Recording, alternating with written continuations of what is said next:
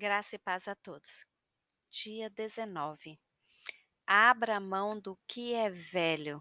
Esse é o nosso tema de hoje.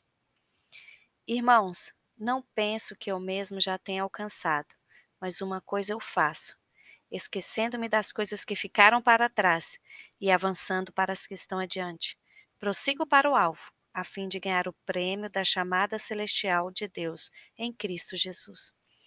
Lindo essa passagem que Paulo escreveu, né? Está lá em Filipenses 3, de 13 a 14. Essa passagem nos instrui a esquecermos o que ficou para trás. Isso significa tudo: o que é bom, o que é mal, o que é feio, o que é bonito. Tudo. Essa palavra nos exorta a avançarmos para o que está à frente, deixando para trás o peso do nosso passado. Essa é a única maneira de termos a força necessária para preservar, perseverar em direção ao nosso objetivo. Você está em Cristo? Então abra mão do que é velho, porque isso já se foi. Uma nova maneira de viver foi preparada para você. Use o seu dom da fé para viver uma nova vida. Abra mão do seu passado, porque o seu passado não é o seu futuro. Deus é o Senhor do nosso futuro. Ele tem planos para nós. Ele está sempre planejando algo, tendo em vista o que está por vir, para que não tenhamos de fazer tudo. Tudo o que temos de fazer é confiar nele e aprender os seus caminhos. Os caminhos do Senhor são mais altos e mais sábios, e ele nos diz claramente para esquecermos do nosso passado. Quantos corredores de maratona carregam mochilas? Se eles partissem da linha de largada com uma, logo ela seria deixada para trás para aliviar o peso, a fim de que eles pudessem chegar ao fim da corrida. Os corredores de maratona competem com as roupas mais leves possíveis e carregam apenas o que é necessário para a jornada. O corredor de maratona sabe que precisa conservar toda a sua força para a corrida que está diante dele. Nós também corremos uma corrida. Ela não é apenas uma corrida física, mas também uma corrida espiritual. E é isso que torna essa corrida tão diferente. A vereda dos justos é como a luz da alvorada, que brilha cada vez mais até plena claridade do dia. À medida que percorremos o caminho, ela se torna mais clara e mais distinta. Alguns de vocês estão correndo com mochilas cheias de pedras porque estão tentando levar o seu passado para o futuro. Os outros estão olhando para trás.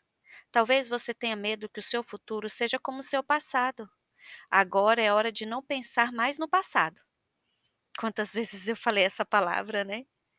Quando justificamos o nosso comportamento com o nosso passado, dizemos: conquistei o direito de ser assim por causa do que me foi feito.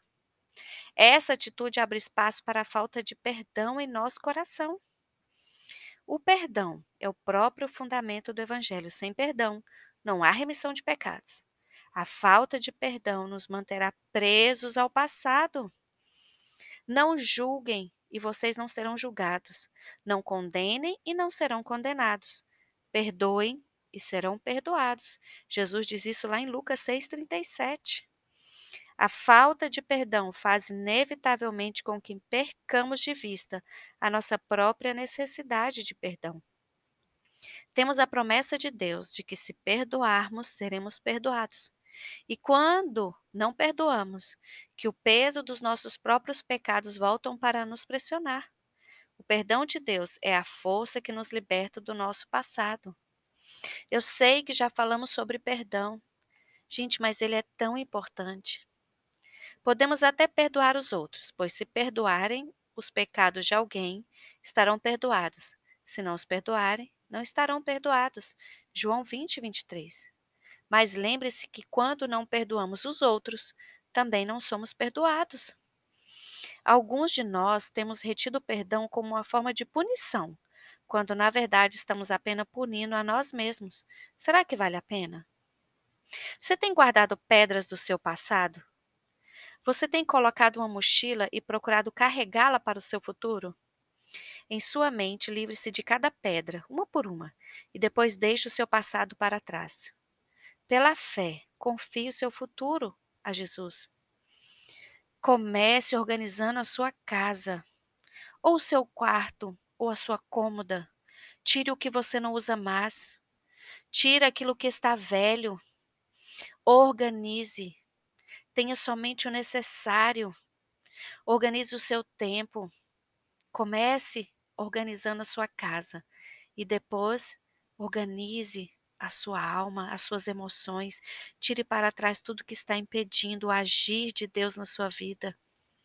Tire da sua mente todas as informações que não são necessárias. Blinde os seus olhos a tudo que você vê ou ouve. Guarde e tire fora tudo aquilo que está impedido fluir de Deus na sua vida. Vamos orar? Senhor Deus, às vezes me sinto como se fosse um corredor de maratona carregando a mochila cheia de pedras. Estou tentando levar o meu passado para o meu futuro. Em nome de Jesus, escolho por tua graça remover esse peso do meu passado e correr para ti. Não quero olhar para trás, mas sim avançar com a tua força e a tua bênção. Se eu estiver me apegando a qualquer sentimento de falta de perdão para com os outros, entrego esses sentimentos em tuas mãos. Quero perdoar os outros e celebrar o perdão que recebi de ti por intermédio de Cristo. Obrigado pelo dom da vida eterna. Em nome de Jesus, amém.